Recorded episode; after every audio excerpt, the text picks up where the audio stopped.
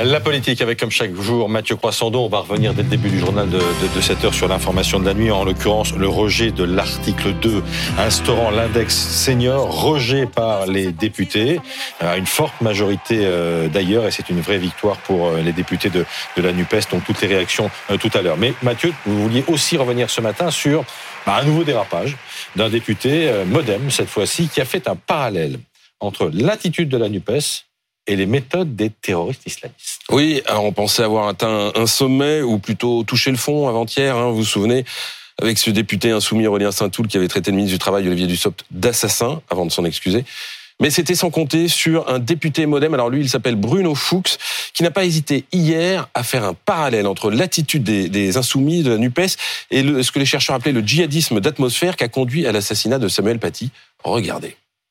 On assiste depuis quelques mois, c'est une déconstruction progressive euh, et une transgression euh, de toutes les, valeurs républicaines. On est, euh, toute proportion gardée, dans une situation proche de celle de Samuel Paty, avec une proposition, une incitation à dépasser, pas eux-mêmes bien sûr, mais à demander à d'autres à commettre des actes qui sont tout à fait contraires aux valeurs de la République. Ah, vous avez entendu, hein, toute proportion gardée. Qu'est-ce que ça aurait été si les proportions n'avaient pas été gardées? Alors je précise tout de suite que le député Modem s'est à son tour excusé. Mais tout de même, ce dérapage mérite qu'on s'y attarde parce qu'il témoigne de la conception que cet homme se fait visiblement de la vie politique, avec d'abord une honte absolue qui est quand même l'instrumentalisation de l'assassinat de Samuel Paty qui est un traumatisme national. Ensuite, ça revient évidemment à jeter l'opprobre sur le camp d'en face. On rappelle que le camp d'en face, s'appelle l'opposition en démocratie, hein, en les traitant tout bonnement, en gros, de, de djihadistes, hein, si on fait un raccourci.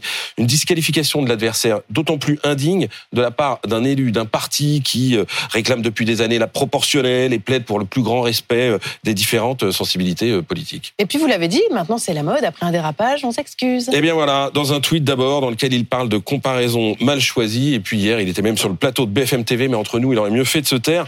Hier, il a plaidé la fatigue. Hein. Oui, depuis des mois, on siège parfois de 9h à minuit. Ben, pauvre chaton, personne l'a forcé à être député. Hein. Hum. Il parle d'une comparaison venue comme ça dans la conversation. Bah non, on était quand même dans un point de presse, hein, dans une conférence de presse.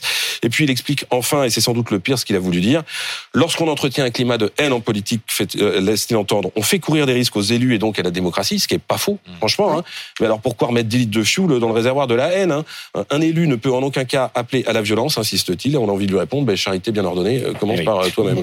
Un énième dérapage, et c'est évidemment mauvais pour euh, l'image de, l'Assemblée, des parlementaires. Bah, L'Assemblée a offert son, pire visage hein, depuis dix jours. Obstruction débile, invective, interruption de séance, dérapage, excuses, sanctions, et puis on recommence, dérapage, excuses, sanctions, alors qu'on attendait un débat de fond sur ce qui est un véritable enjeu de société. Alors des débats de fond, il y en a eu, mais c'est vrai que tout ça éclipse le fond, et puis on a envie de leur dire, bah, allez-y, continuez comme ça, hein, ne venez pas verser euh, des larmes de, de crocodile après sur le fait que le taux d'abstention aux législatives est doublé depuis 25 ans. C'est exactement ce qui dégoûte les Français de la politique.